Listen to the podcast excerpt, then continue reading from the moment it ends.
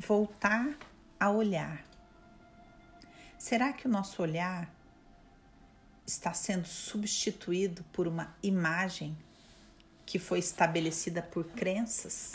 Vou explicar o que eu quero dizer. Beth diz em um dos seus livros que a nossa prontidão para olhar é impedida com frequência por sentirmos como obrigação e inocência o que é mal para nós e como traição a uma ordem e culpa o olhar que aponta soluções.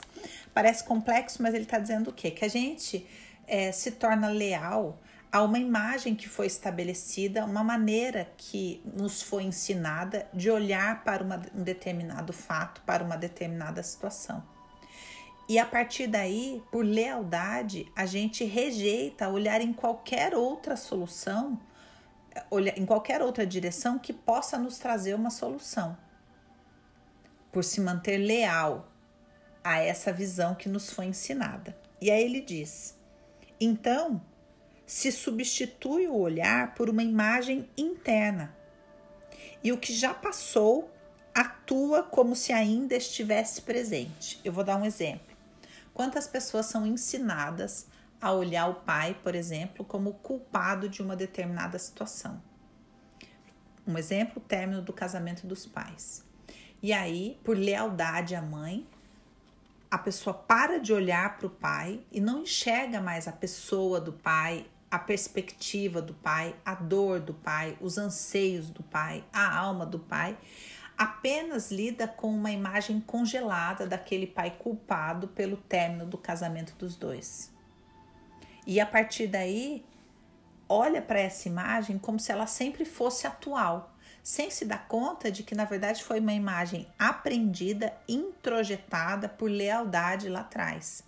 E esse modelo acaba atuando não somente para situações familiares, por exemplo, da infância, mas acaba sendo adotado como um modelo para lidar com a vida. Então, isso significa que eu abro mão de olhar para novas direções em busca de solução em todas as áreas da minha vida, para proteger aquela situação onde eu estou lidando com uma imagem aprendida e reeditada todos os dias dentro de mim. Beth então diz: por vezes a imagem interna nasce do simples ouvir dizer e cria uma ordem baseada somente na imaginação.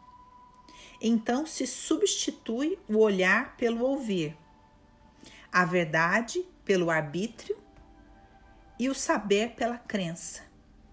Então, muitas vezes, por lealdade às dores do nosso clã e da nossa família, nós deixamos de olhar deixamos de nos abrir à verdade e deixamos de experimentar o saber, apenas para continuar nutrindo uma crença, fazendo uma escolha por um dos lados e escolhendo dar credibilidade a uma versão que a gente ouviu.